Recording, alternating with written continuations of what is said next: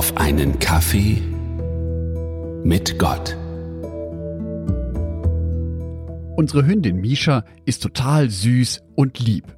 Vor allem, wenn es rausgeht zum Spielen und sie so richtig schön rumtoben kann. Nur, manchmal hört sie dann nicht wirklich. Obwohl sie dann nur 10, 15 Meter von mir wegsteht, will sie einfach nicht hören. Ein Flüstern nicht, in Zimmerlautstärke gesprochen nicht, obwohl sie mich direkt anschaut. Ich gebe ihr das Kommando und die kleine Misha bleibt einfach nur stehen. Das mit dem Hören müssen wir beide also noch üben.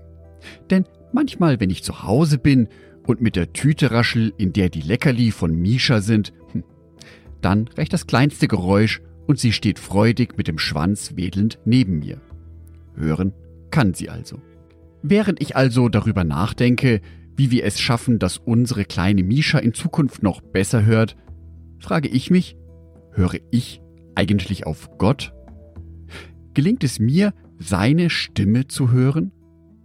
Gelingt es mir, in meinem Alltag, in meinem Lärm, in meiner Hektik genau diese Stimme von Gott zu hören, dass ich spüre, was ist eigentlich sein Wille für mich in meinem Leben? Zu dem Thema habe ich vor kurzem ein Seminar von Fabian Löslein besucht in der FEG in Fürth. An diesem Abend ist mir wieder bewusst geworden, wie wichtig es ist, dass ich eine starke Beziehung zu Gott habe, dass ich diese Beziehung aktiv pflege, dass ich mich für diese Beziehung einsetze und ganz bewusst Gottes Nähe suche. Nicht nur einmal in der Woche zum Gottesdienst, nicht nur einmal kurz für ein Gebet vor dem Essen. Die Beziehung mit Gott will gepflegt werden, so wie ich Beziehungen zu Menschen pflege, vor allem zu meiner lieben Frau Sonitschka. So eine Beziehung funktioniert nicht, wenn nur eine Seite sich einsetzt.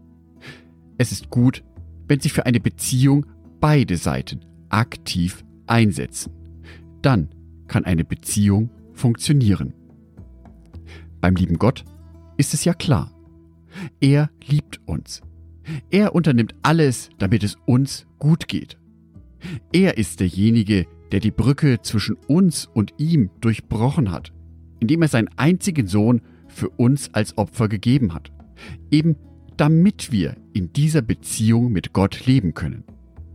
Jetzt sind wir Menschen an der Reihe, diese Beziehung aktiv zu pflegen. Zu jeder guten Beziehung gehört es daher auch, einmal stille zu werden. Brief des Jakobus, Kapitel 1, Vers 19. Liebe Freunde, seid schnell bereit zuzuhören, aber lasst euch Zeit, ehe ihr redet oder zornig werdet. Wenn wir Gottes Stimme wirklich hören wollen, müssen wir Gott auch die Gelegenheit geben, ihm zuzuhören. Unsere Gebete sind häufig davon bestimmt, dass wir reden. Lieber Gott, hab vielen Dank für dies und das. Lieber Gott, mich bewegt gerade dies und das. Lieber Gott, ich bitte dich um dies und das. Amen. Solche Gebete sind wichtig. Es ist wichtig, dass wir uns Gott mitteilen, was uns bewegt, was uns berührt. Es ist wichtig, dass wir dem lieben Gott mitteilen, wie es uns wirklich geht was wir ihm wirklich mitteilen wollen. Aber genauso wichtig ist es dem lieben Gott Stille zu schenken. Einen Raum, in dem wir uns ganz auf ihn einlassen, auf seine Stimme. Es kann sein, dass diese Zeit eine sehr stille Zeit ist, in der wir Gott nicht gleich beim ersten Mal hören.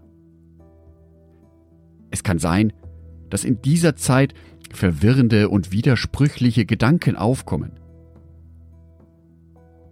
Dennoch ist es wichtig, genau diese stille Zeit vor Gott zuzulassen, dass wir Gottes Stimme die Möglichkeit geben, zu unserem Herzen durchzudringen.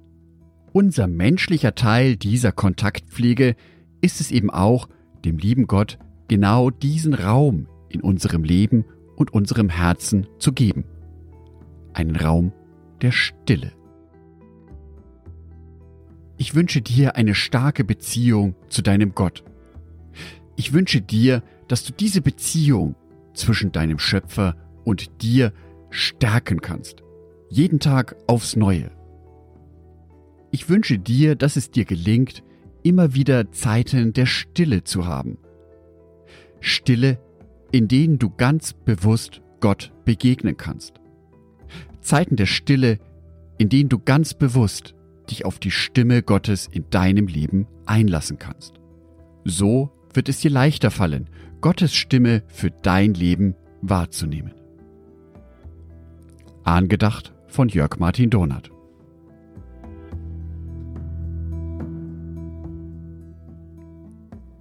Natürlich gibt es noch weitere Wege, wie Gott zu uns sprechen kann. Fabian Lösel hat davon noch mehr berichtet in seinem Vortrag. Aber davon erzähle ich euch ein anderes Mal. Jetzt würde mich interessieren, wie hört ihr Gottes Stimme in eurem Alltag? Wie gelingt es euch, diese Momente der bewussten Stille, der Zweisamkeit mit Gott herzustellen? Ich freue mich auf eure Reaktionen. Ein herzliches Dankeschön an alle meine Patreons, die es mir ermöglichen, weiterhin den Podcast auf einen Kaffee mit Gott zu produzieren. Herzlichen Dank an Sonitschka und an Andreas Pfeiffer.